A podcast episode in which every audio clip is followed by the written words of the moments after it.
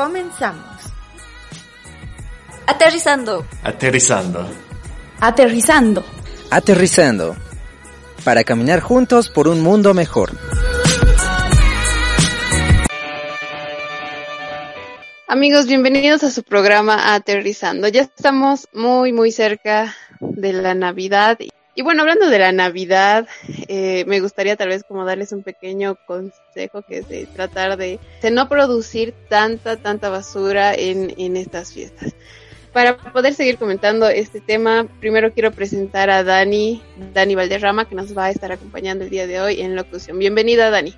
Hola Sara, ¿cómo estás? Y hola a todos los que nos están escuchando. Muchas gracias por darme la bienvenida y bueno, espero que todos los que están oyéndonos desde sus casas, desde sus autos, desde sus celulares puedan disfrutar del programa que vamos a hablar hoy.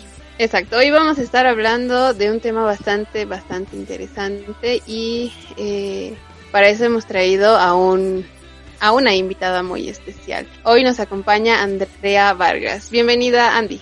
Muchas gracias, Sara, Dani. Eh, muy, muy alegre de estar con ustedes esta tarde, eh, compartiendo más sobre mis experiencias y, bueno, el tema que nos toca hoy. Antes de presentarles el tema del que vamos a estar hablando, cuando comenzaba el programa les comentaba todo esto sobre la Navidad y aprovechando que ya presentamos a nuestra invitada, que ya saben que Dani nos va a estar acompañando el día de hoy. Me gustaría saber qué opinan e ellas respecto a todo este tema de, de Navidad, ¿no? Y la basura que se genera, eh, por ejemplo, con, con los envoltorios, con los regalos. ¿Qué opinan, chicas? Eh, bueno, yo pienso que en estas fechas creo que todos deberíamos tomar conciencia, ¿no? Tratar de reducir este, esta, esta producción de basura con lo que decías, ¿no? Estos envoltorios de regalo podríamos usar eh, como opción las hojas del periódico o si no estas hojas de los de las guías telefónicas de años pasados que pueden ayudarnos para envolver los regalos que vamos a dar a nuestros familiares, ¿no? Ser un poco más conscientes para reducir todo este tema de, de, la contaminación que se va a generar o bueno, esperemos que no se genere, ¿no? En estos, en estos días. Sí, eh, de acuerdo con Dani, realmente creo que estas fechas son muy lindas, aparte de de, de todos, de, todo lo que representan, ¿no? Eh, aprovechemos más bien de pasar en familia, ese es un regalo muy lindo que tenemos. Eh, y, creo que no hay que irse por el lado de los regalos materiales. Y si bien queremos hacer eh, regalos materiales, buscar algo que sirva, ¿no? Que, realmente le podamos dar uso continuamente y, no, y que no sea solamente para una vez. Y como decía Dani, claro, tratar de aprovechar otros materiales que tenemos para no generar más basura, ¿no? Eh, justamente tengo eh, cerca eh, un, un, intercambio de regalos y ahí como regla le pusimos que, que sean envueltos con papel periódico, ¿no? Entonces, e, estas iniciativas creo que son muy importantes para poder dejar de generar residuos sólidos. Ah, una muy buena idea y justo estaba viendo no videos de cómo incluso uno puede decorar el papel periódico por si no le por si cree que es muy sencillo. Veía no que la gente se crea como sellitos y no se le pone pintura blanca pintura dorada y ahí empieza a crear su propio diseño en el en el periódico. Igual existe mucho esto de la de los papeles eh, que están hechos con material reciclado que es eh, algo que ha surgido mucho en, en, esta época, ¿no? Y es algo que hablábamos en los programas anteriores, que son innovaciones de, de, mucha gente joven que piensa en el planeta y, y por ejemplo, crea esto, ¿no? Los, los papeles que eh, están hechos con, con material reciclable. Así que ya saben, amigos, no tienen excusa como para estar creando tanta basura en estas fiestas. Y como lo decía Andy, lo importante es eh, aprovechar este tiempo en familia, que yo creo que la pandemia nos ha dejado bastante claro ese asunto de, de poder aprovechar el tiempo en familia.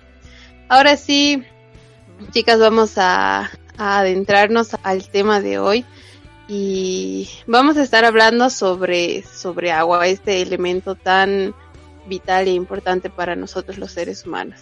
Para los que no saben o recién nos están escuchando, Andrea se dedica a este tema de educación ambiental a jóvenes.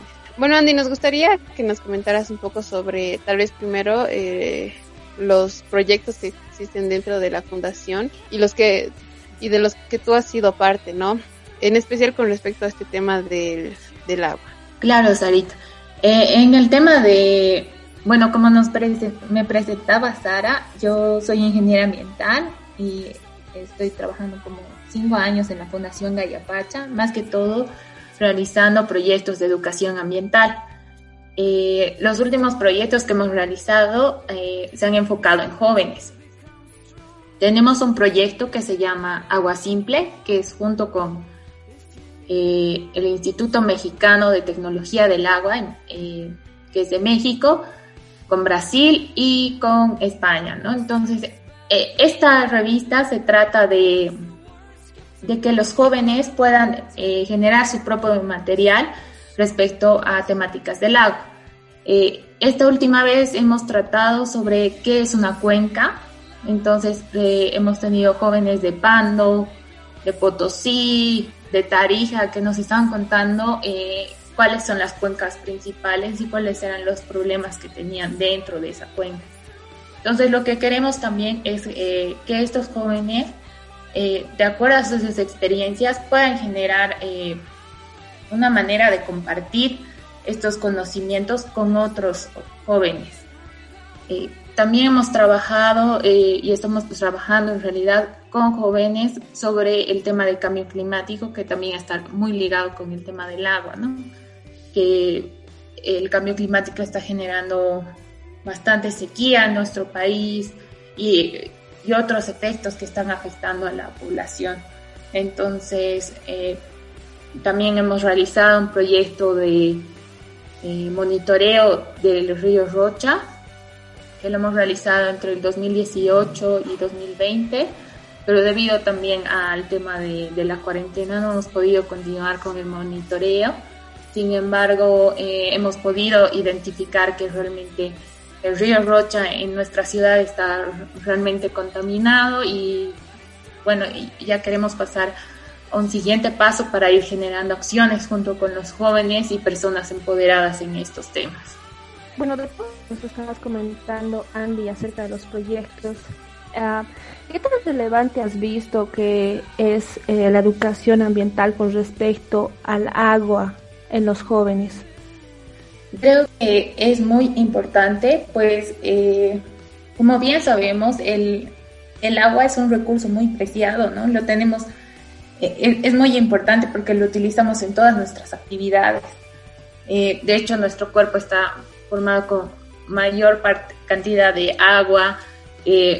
Utilizamos el agua para alimentarnos, para nuestros alimentos, para nuestra limpieza. También lo utilizamos para otras actividades como la agricultura. Y bueno, el agua está en todo, ¿no? Entonces es, es muy importante entender que este eh, elemento es muy preciado y, y, muy importante, el cuidado y la protección que debemos tener en nuestras ciudades.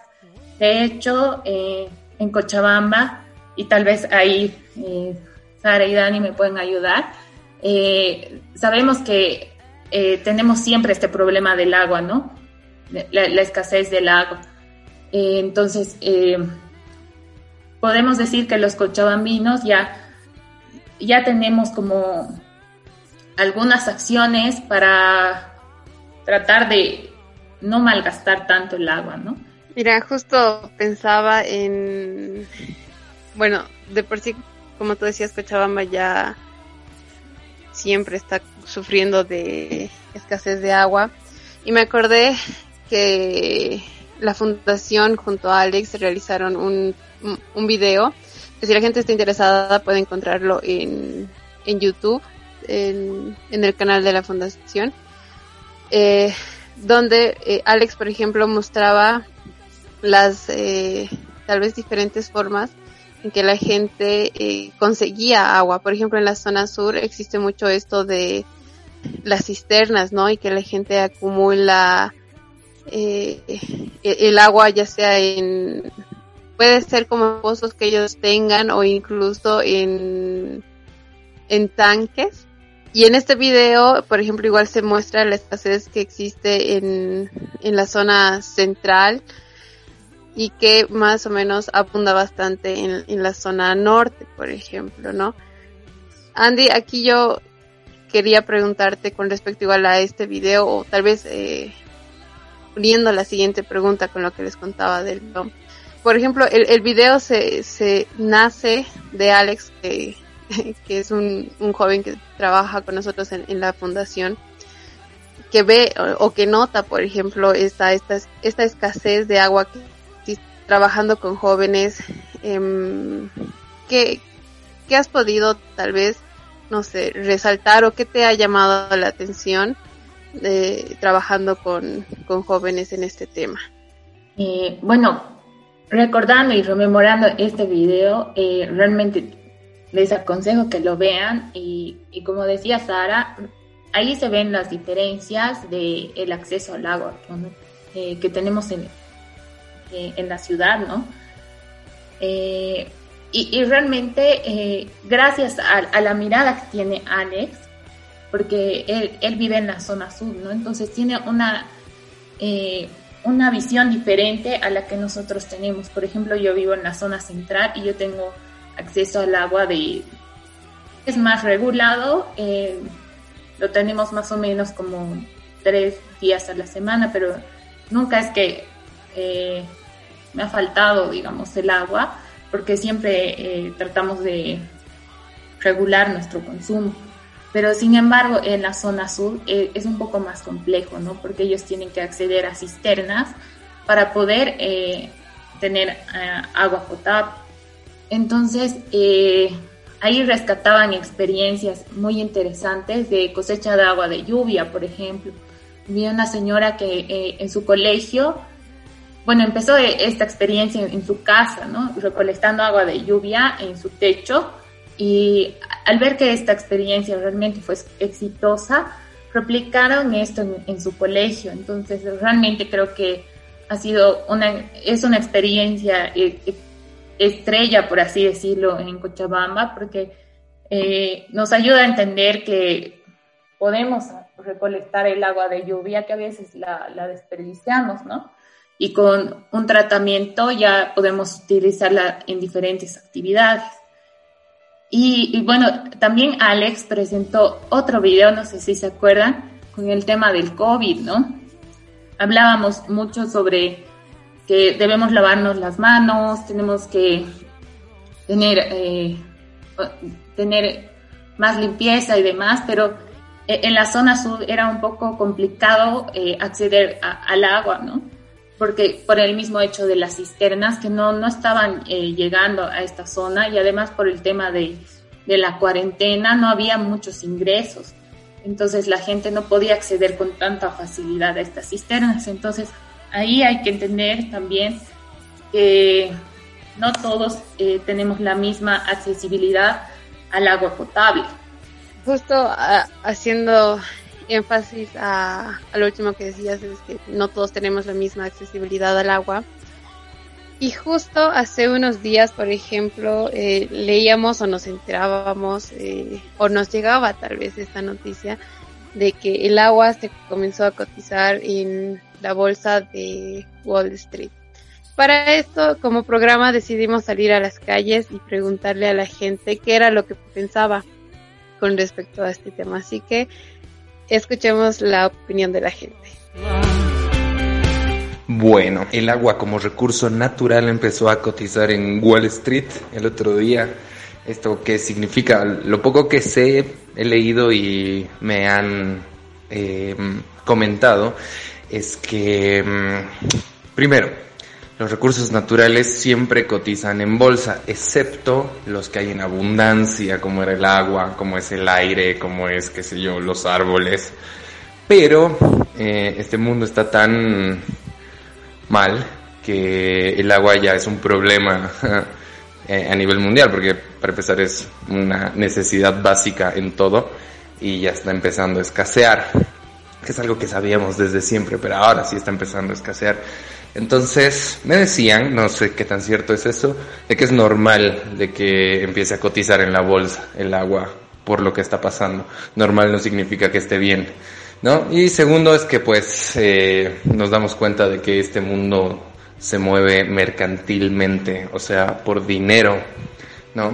Em, un elemento vital como el agua entra a la bolsa a cotizar antes de que encontremos la solución para que deje de pasar esto de que pues estamos haciendo bolsa el agua, ¿no? Como por ejemplo, para hacer un litro de Coca-Cola necesitas como 10 litros de agua. Las mineras en todo el planeta utilizan agua 24 horas al día y montones de litros, así miles de litros. Y así, este, eso, no sé. Bueno, tenemos un planeta en el que el 60% del planeta es agua, pero es salada y hay mucha agua ahí, se puede potabilizar, no sé qué tan caro es, no sé, pero el agua dulce, que es muy poca en el planeta, se está acabando y ahora tiene valor. Considero que el comienzo de la cotización del agua en Wall Street es una situación que va a marcar un antes y un después en la historia mundial. No todas las personas comprenden lo riesgoso y lo que realmente va a implicar este suceso a un futuro no muy lejano. El simple hecho de que se haya empezado a cotizar es un significante de escasez del elemento líquido y únicamente se ha debido a una gestión ineficaz e inconsciente de la explotación y uso del mismo por parte de la población en general y también especialmente por las industrias.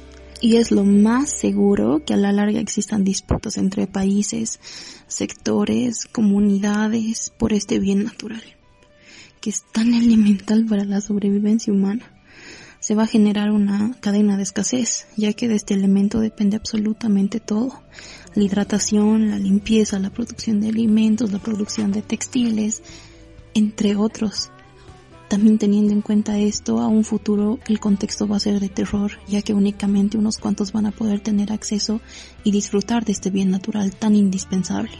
Creo que el tema de la comercialización y la facturación del agua no podríamos decir que empezamos así. Para mi punto de vista esto ya comenzado hace mucho tiempo. Ya. Empezando por, por el agua potable que se va pagando eh, por domicilio. Ya. Antes eh, la gente no pagaba por el uso de agua. Entonces esto ya se ha vuelto un lucro si bien quizás no son precios muy elevados de más situaciones, ya en Bolivia y en demás países obviamente eh, sí se hace un cobro por el uso de agua, ¿no?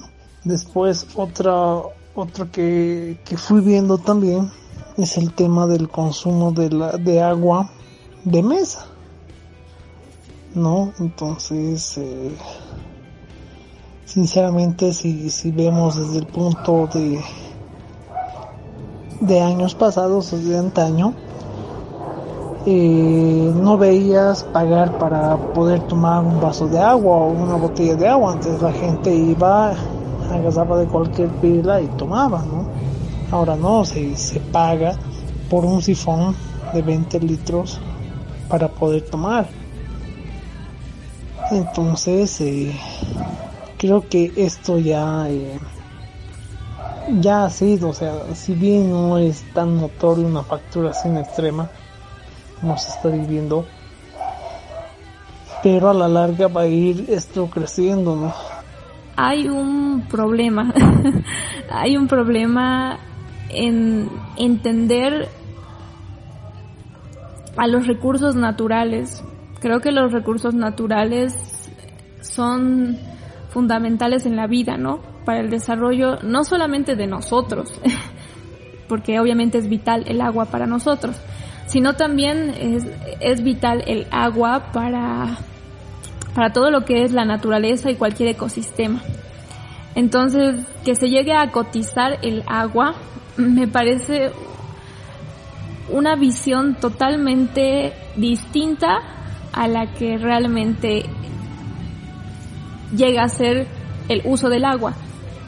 Por ejemplo, el uso del agua en, en cualquier comunidad, más que todo aquí en Bolivia o en Cochabamba, no sé, porque yo soy de Cochabamba, es este ver el tema del agua como un recurso que nos ayuda a mantener la higiene, mm, a también a mantenernos obviamente vitales por el hecho del consumo del agua y luego también está el agua para eh, para el uso de nuestras plantas.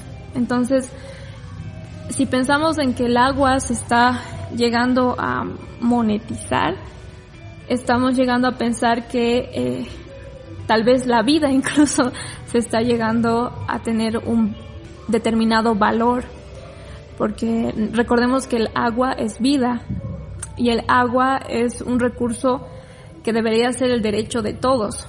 Yo estoy a favor de que el agua eh, no solamente se le dé un valor monetario, sino también se empiece a pensar en el valor, eh, un valor más de arraigo, ¿no? porque la verdad no pensar en defender el acceso al agua es no pensar en, en la importancia que puede llegar a tener que nos falte el agua.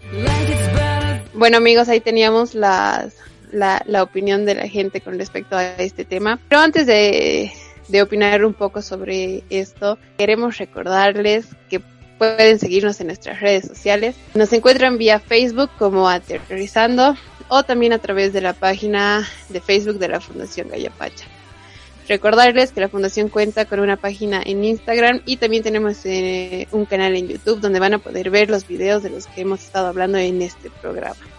Ya saben que cualquier comentario, cualquier opinión es bienvenida, así que no duden en escribirnos. Tal vez haciendo un pequeño resumen hemos estado hablando sobre el tema del agua y antes de, que les pasáramos nuestra pequeña publicidad, escuchábamos un sondeo sobre la opinión de la gente con respecto a que se comenzó a cotizar el agua en Wall Street. Andy, eh, ¿tú qué, qué opinas? Eh, bueno, sabemos bien que llevas varios años trabajando con, con este tema de educación ambiental. ¿Qué piensas, no? Eh, tal vez qué fue lo primero que pasó por tu cabeza cuando te enteraste que el agua se comenzó a cotizar en la bolsa. Yo creo que al escuchar esta noticia pensé que nuestra peor pesadilla se había vuelto realidad. Hace, desde el colegio creo que siempre nos inculcaban que el agua eh, podía acabarse, ¿no? Entonces podía llegar a ser un recurso finito o iba a escasear. Incluso no sé si eh, ustedes han tenido la oportunidad de leer esa carta que, hace, eh, creo, un habitante del 2050, no me acuerdo, y, te habla, ¿no? Del tema del agua, del aire puro y, demás. Entonces realmente creo que estamos llegando a, ese punto de que eh, el agua tenga precio e, es muy complicado, ¿no? Porque, y, todo esto va a depender también de los temas, eh, depende en realidad del tema del cambio climático, porque está muy ligado. Eh, debido a los cambios en, el clima, es que se está generando la sequía y escasez de agua en algunos lugares. Eh, el tema también de los incendios, las quemas, incrementa también eso, ¿no? Que haya más escasez de agua. Y esto es lo que ha pasado en, Estados Unidos, ¿no? En el tema de, del estado de California, justamente, que por el tema de las olas de, de, calor, incendios y, demás, se ha ido acrecentando el tema de la sequía en este, en este estado. Y realmente eh, es preocupante, ¿no? Eh, que, le pongan valor al agua. justamente aquí en Cochabamba hemos tenido una guerra del agua porque eh, querían privatizar este recurso, ¿no? Y sabemos que dentro de nuestras eh, leyes tenemos como el derecho al agua, ¿no? Pero creo que es una alerta para tomar en cuenta que realmente debemos hacer un cuidado y una protección de este recurso, ¿no? ya, ya estamos cerca de, de que realmente esto, ahorita estamos pagando por el tratamiento que, que se hace al agua, ¿no? Para poder consumirla, pero pronto puede que este precio eh, incremente porque ya vamos a estar pagando el, el recurso, ¿no? La verdad es que es bastante preocupante todo lo que has mencionado, Andy, y también toda la situación por la que diferentes sectores del departamento de Cochabamba están pasando con respecto a este tema del agua, ¿no? Pero Andy, aquí te preguntamos, ¿por qué crees que se ha llegado a este tema? ¿Por qué crees que el agua ha empezado a llegar a cotizarse en esta bolsa del Wall Street? Bueno, eh, realmente veo que eh, hay un interés económico, ¿no?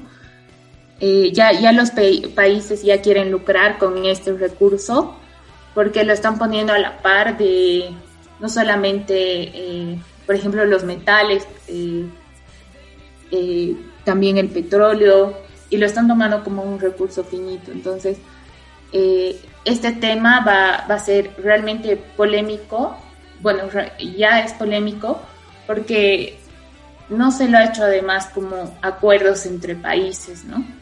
Entonces, ya hay, por ejemplo, los agricultores les va a afectar cuando quieran hacer el riego de, sus hectáreas, eh, porque ya, ya van a tener que estar pagando un costo más alto, ¿no? Entonces, hay, que considerar todos esos puntos.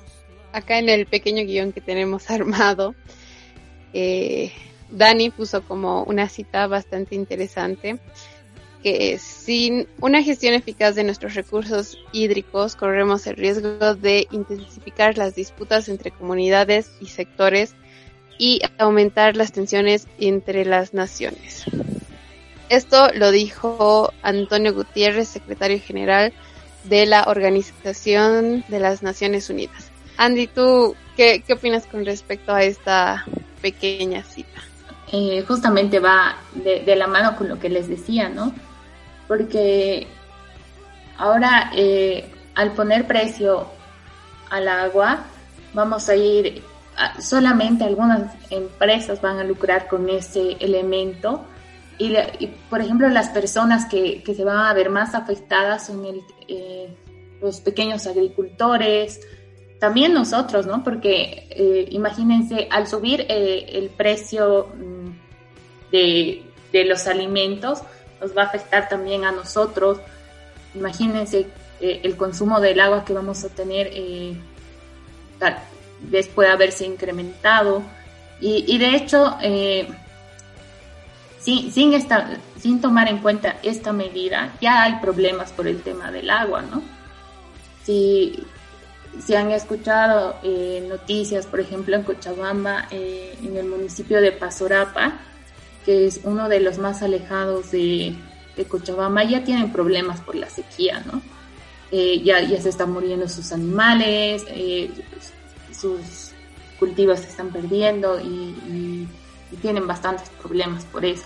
Entonces, imagínense con esta medida más, eh, cómo se van a incrementar las disputas por el tema del agua, no sé, por ejemplo, hacer la construcción de un pozo va a ser un, poco más complicado.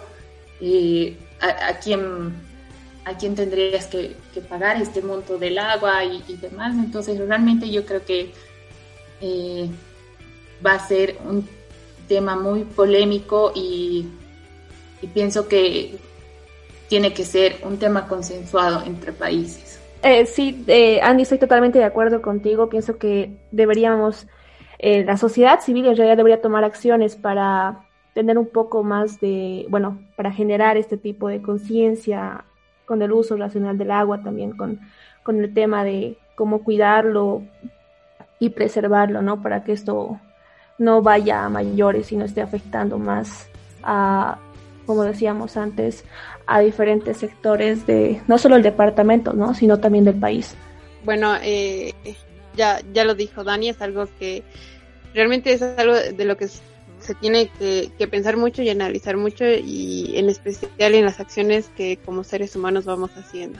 Mucho tiene que ver también el cambio climático y bien sabemos que es todo el tema del, cambio climático tiene que ver con las acciones que nosotros realizamos, ¿no? Eh, hay que ir pensando en qué, qué cosas hago que, que van afectando al, al planeta. Bien amigos, el, el tiempo es corto y pasa súper rápido. Así que ya para finalizar, agradecer mucho a Andrea por acompañarnos el día de hoy y hablar con nosotros sobre este tema tan importante. Gracias, Andy. Gracias, Sarita. Y bueno, acotando antes de que nos acabe el tiempo, eh, para, para que todos entendamos realmente cómo nuestras acciones están afectando eh, en el consumo del agua, les invito a que puedan calcular su huella hídrica. Hay diferentes aplicaciones eh, en Internet que pueden encontrar para que ustedes puedan saber agua y qué acciones pueden realizar para reducir ese consumo. Muchas gracias por darme eh, esta oportunidad de compartir eh, mis conocimientos con ustedes. Gracias. Gracias a ti, Andy, y gracias, Dani, por acompañarnos hoy en, en locución. Muchas gracias, Andy, por todo lo que nos has comentado, y gracias, Sara, y gracias a todos por escucharnos. Eh, espero que todo lo que hayamos hablado les haya servido y que también puedan calcular su huella hídrica para que podamos realizar acciones y tratemos de solucionar o aumentar este, este tema de, la contaminación, de, bueno, todo lo que está afectando a lo que es el agua. Gracias, gracias Dani. Y sí, eh, hay que aprovechar este pequeño dato que nos da Andrea de poder calcular nuestra huella hídrica. Bien amigos, antes de irnos, los consejos que, que siempre les dejamos. Eh, ya saben, eh, seguimos en pandemia, así que no se olvide salir de su casa con su barbijo. Es importante que usted salga con su barbijo. Y sobre todo, eh, desinfectarse las manos, ¿no? Cuando llegue a casa, cuando llegue a algún lugar. Muchas gracias por acompañarnos el día de hoy, por permitirnos entrar a su casa, a su auto o desde donde nos esté escuchando. Este fue su programa Aterrizando. Nos encontramos en un siguiente podcast. Es hora de despedirnos. Te esperamos en nuestra próxima emisión. Aterrizando, caminando juntos por un mundo mejor.